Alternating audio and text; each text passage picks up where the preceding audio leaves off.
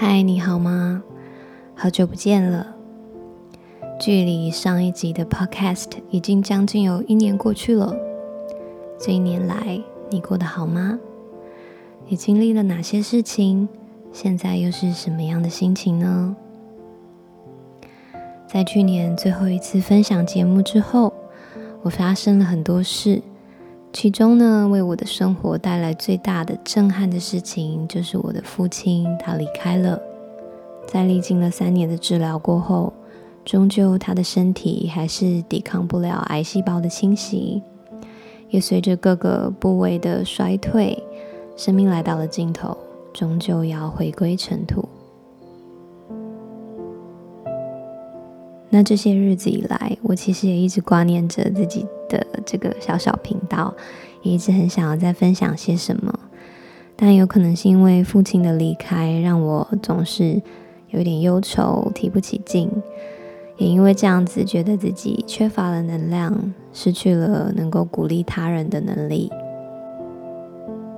那一年就要过去了，我的人生也要迈向下一个阶段。即将要跟老公开一间小冰淇淋店，在这个时候呢，我特别想要把跟父亲的这一段回忆整理出来，想要把它当成一份礼物送给自己，也送给我的爸爸，又或者是送给同样也在面临死亡这个课题的诸位朋友们。我的爸爸，他是一个非常浪漫、内向，也很多愁善感的人。从小到大，我都会跟我的同学或朋友介绍我爸，说他就像艺术家一样。他很喜欢画画、摄影，偶尔他也会写写诗、弹弹吉他。然后我一直觉得啊，好像就是这样子的他，去启蒙了我，开启了我对各种类型艺术的兴趣跟热爱。然后啊，他总是话不多，但是内心都有千百万种复杂的感觉，所以也可能因为这样，总是会带着一股忧郁的气质。然后他也不善言辞，没有太多的社交生活，他总是独来独往的。而以前我们最常一起做的事情，就是他会在我每次回淡水探望他的时候，开着车。带着我在淡水、三芝、北海岸一带兜风。春天来的时候，他会带我到山上看樱花开；那夏天的时候，他会带我到海边的小渔村看夕阳。这些嗯独一无二的景点，都是他自己一个人常常独自去散步的秘境。不善言辞的他。总是会在开车的路途上跟我说很多他对人生的各种体悟。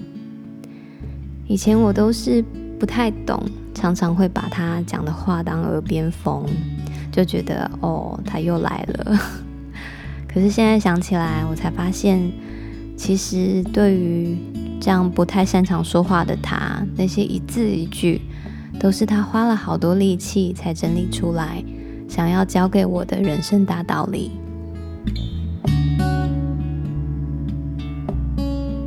在二零一八年的年底，我的爸爸他突然感觉到身体很不舒服。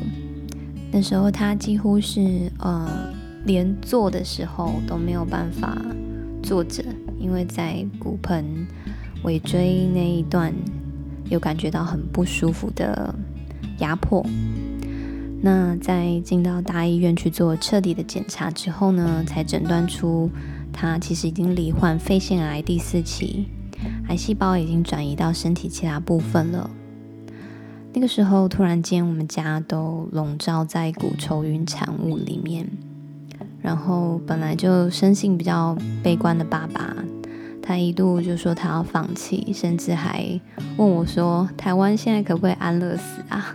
那一直到远从南非飞过来的姐姐回来劝他、鼓励他，他才愿意接受脊椎的手术，还有接受了标靶药物的治疗。那因为有这个及时的治疗啊，才让爸爸的身体一度好转了起来。本来几乎已经不太能够行走的他，在这个手术以后，经过半年的复健，终于可以拄着拐杖行走，也稍微可以开车自己出门兜兜风。这对他来说非常的重要。那也因为他的身体稍微康复了，所以在二零一九年的秋天，我就跟哥哥、姐姐还有弟弟，我们四个小孩决定带着爸爸到他最喜欢的日本京都去旅游。那这趟旅行是真的很难得，因为这是我们第一次四个孩子跟爸爸一起出国旅行。那因为我的哥哥跟姐姐呢，他们其实都是一直在国外生活。那从小我们其实也没有太多的时间可以一起这样子出去玩，因为他们很早就出社会了。所以透过这一次的机会，他们就从澳洲跟南非飞到日本跟我们会合。然后，因为爸爸他是服用标靶药物，身体其实还经历着各种嗯很难受的副作用，而且他的行动也不太方便。所以我的哥哥呢，他就非常贴心的租了一台汽车，然后我们也尽量去避开人潮聚集的一些景点。然后我哥跟我姐他们就轮流开车载着我们进行了一趟深度的旅游，一趟公路旅行。这趟旅行就很像是完成了爸爸和我们的其中一个心愿，然后这些所有的难忘的风景也都深深的烙印在彼此的心中。不过呢，刚刚好在回来台湾以后，没有隔多久，新冠肺炎疫情就爆发了，然后当时候的我也刚怀上了我女儿。所以在这个疫情之下，其实是常常会有一些担忧跟跟顾忌，没有办法再像过去那样子到处的啊、想出门就出门，回去陪爸爸兜兜风，或者是陪他进出医院去看诊。那一开始呢，我爸爸他还有自理的能力，可以嗯自己出门照顾自己的三餐。但随着日子一天一天过去，其实几乎所有的抗癌药物都会产生抗药性的。就是这些抗癌药物，它不一定能够治愈癌症，但是它可以稍微去抑制癌细胞的发展。那他服用的药物也不例外。当抗药性产生的时候，其实也代表着癌细胞恢复活跃的状态。那每一次遇到抗药、抗药性产生，其实就是必须要再重新进行检查、进行基因配对，才有机会去换新的药物。而且这个药物呢，它是不是健保能够给付，或是或者是要自费的都不一定。随着病情越来越每况愈下，我爸爸的身体其实也越来越虚弱，越来越没有办法照顾自己了。当时候远在宜兰照顾刚出生的女儿，而姐姐跟哥哥也在国外。是我的弟弟，他主动说他要辞去工作，全心全意的照顾爸爸。对我来说，其实这样子的，呃，这样子的愿意，就很像是父母对待孩子那样子的伟大。如果要说什么叫伟大，我觉得我的弟弟。他就是伟大，所以很谢谢勇敢的他，谢谢他愿意这样子全心全意的付出。在那一段疫情之下聚少离多的日子里面，我其实偶尔会忘记我每天这样子不知不觉、糊里糊涂所度过的每一天，同时也是我爸爸生命里面最后珍贵的时光。有一次呢，我那个话不多的爸爸，他很难得的跟我说了将近一个半小时的电话，然后在电话那头的他，可以很明显的感觉到，因为身体很不舒服，所以他语气比较急躁，也比较激动。那他就跟我说着，其实他的心愿就是在最后的这段日子里面，我们可以多陪陪他，哥哥姐姐。可以回到台湾来看他，但在当时候的时空背景，其实就像，嗯，就算到今天也是一样，要出国，要，嗯，可以往返国与国之间，是有很多繁琐的事情要去处理的。然后他也知道自己没有办法去做出这样的要求。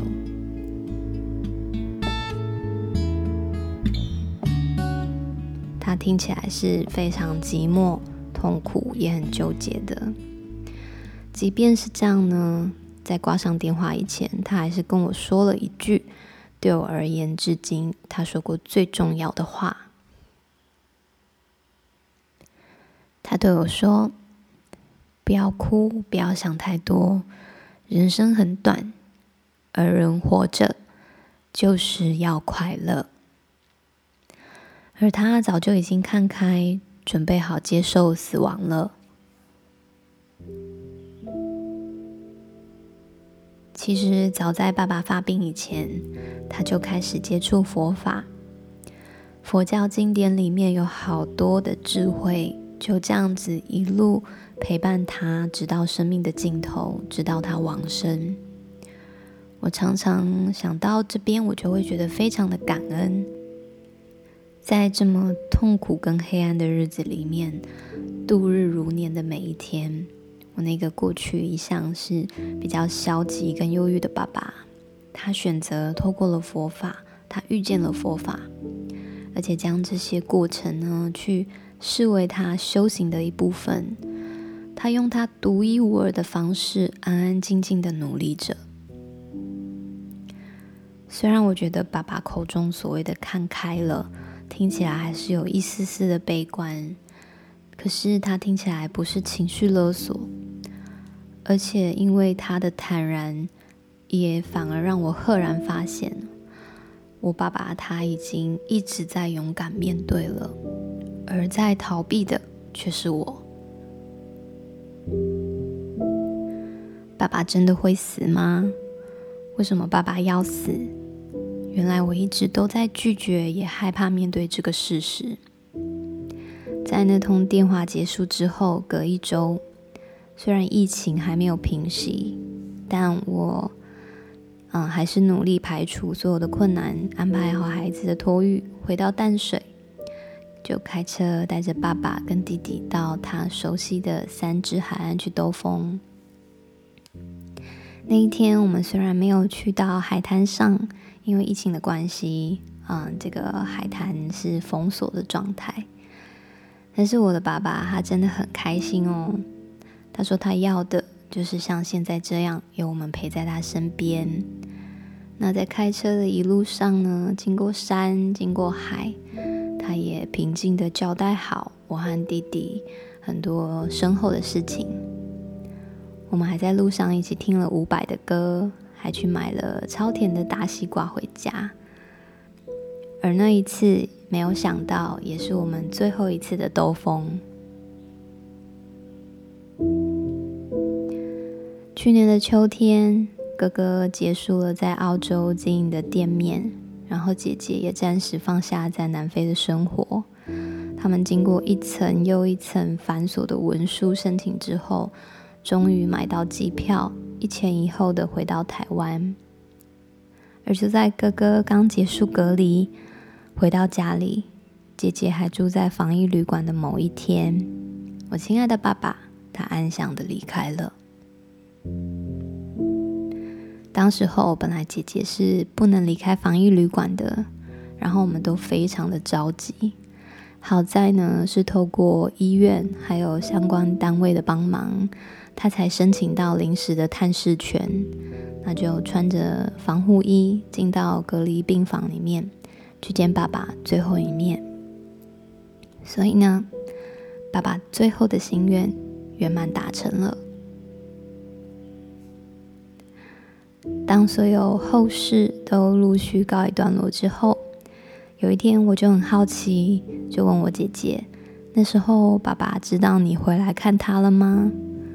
姐姐就说：“爸爸是知道的，就算他被交代进去病房之后不能碰触病人，可是他还是忍不住靠到病床旁边，握起爸爸的手，而爸爸那时候挂着氧气面罩，喘着气，其实是没有办法说话的。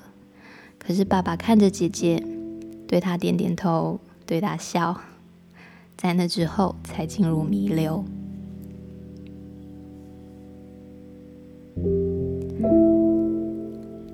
厉害的爸爸，他就像这一部电影的导演一样，一一的完成了他浪漫的心愿。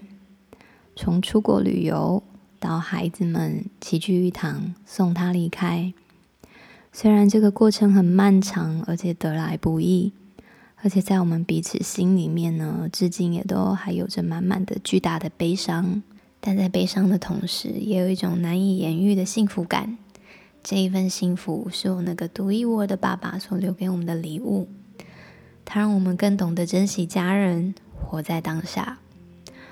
无论生命发生什么变化，悲伤的或是喜悦的，都去接纳，并且从里面去看见，这所有一切的安排，其实都有种种的隐喻，种种的讯息要告诉我们。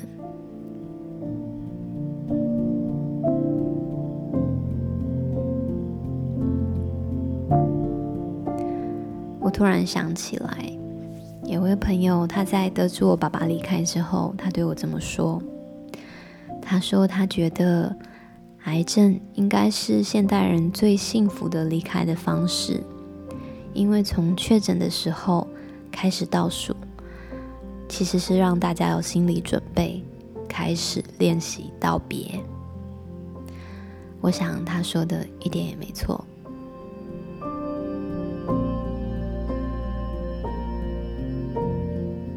Me Time 好朋友这个小小的频道，也曾经陪伴着我的爸爸，在他最后的日子里。